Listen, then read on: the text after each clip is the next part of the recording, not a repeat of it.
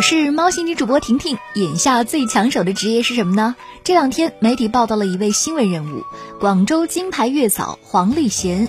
毕业于中山大学电子计算机专业的她，通过自己的努力，掌握了月嫂的十八般武艺。不仅凭借专业技能得到客户的认可，人称黄老师，而且月入过万。每逢有大学生当月嫂或者是保姆的新闻出来，总是能够在社会上引起广泛讨论。大家的讨论也总是围绕着一个焦点：大学生当月嫂或保姆值不值？根据广州市家庭服务行业协会诚信自律平台对七万九千八百二十名家政人员的调查发现，家政从业人员的学历有所提高，研究生有五人，本科生三百四十五人，占总人数百分之零点四；大专生和中专生三千一百九十七人，占总人数百分之四。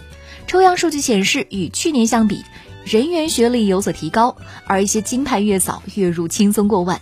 既能带来职业成就感，又能保障生活无忧，这不就是一份理想的职业吗？有一个经典问题：每天上班都是坐着，为什么还是这么累？美国社会学家给出了他的答案：因为除了体力劳动和脑力劳动之外，还有一项同样艰辛的付出被忽悠了，这就是情绪劳动。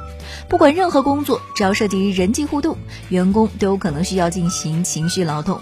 什么意思呢？创意人员面对不懂装懂、不尊重专业的客户，要付出诲人不倦的情绪劳动；下属面对因为心情不好而粗暴无礼的上司，要付出委曲求全的情绪劳动；甚至面对拿腔拿调、不愿配合工作的同事，你也需要付出一定的情绪劳动。你不光要假装开心，有时候呢还要假装不开心。老板家的猫丢了，你明明很讨厌宠物，也要努力付出情绪劳动。看透这一切。就能保持一颗沉稳的内心，用始终如一的态度去完成。毕竟佛系的精髓不是懒，是懒得争。有句话是这么说的：成熟的人不喜不悲，反正心里有表情包嘛。世上没有无缘无故的恨。近日，浙江杭州某小区一路虎车主的私家车位被一辆别克占了。沟通过程中，别克车主态度蛮横，强词夺理，不知道，没看到，从来都是这么停的，引发了路虎车主不满。他一气之下租下了别克车周围的车位半年，将别克车堵死在了自己的车位里，打算先堵一百天，并写下战书说谁挪谁孙子。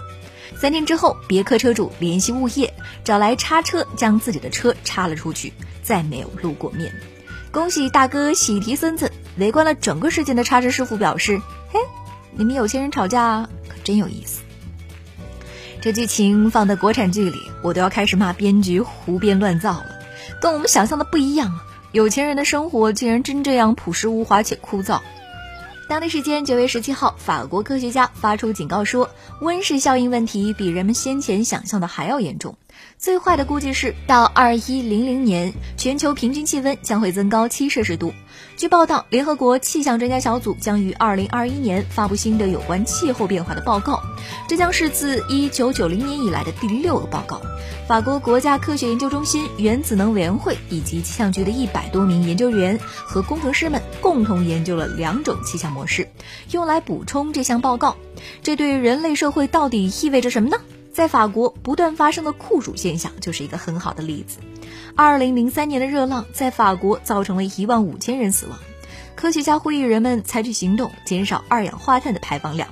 科学家这样的警告真的让人瑟瑟发抖，赶紧抱紧了我的空调。好了，今天的喵新闻就到这里喽，祝你周末愉快，我们下周见喽。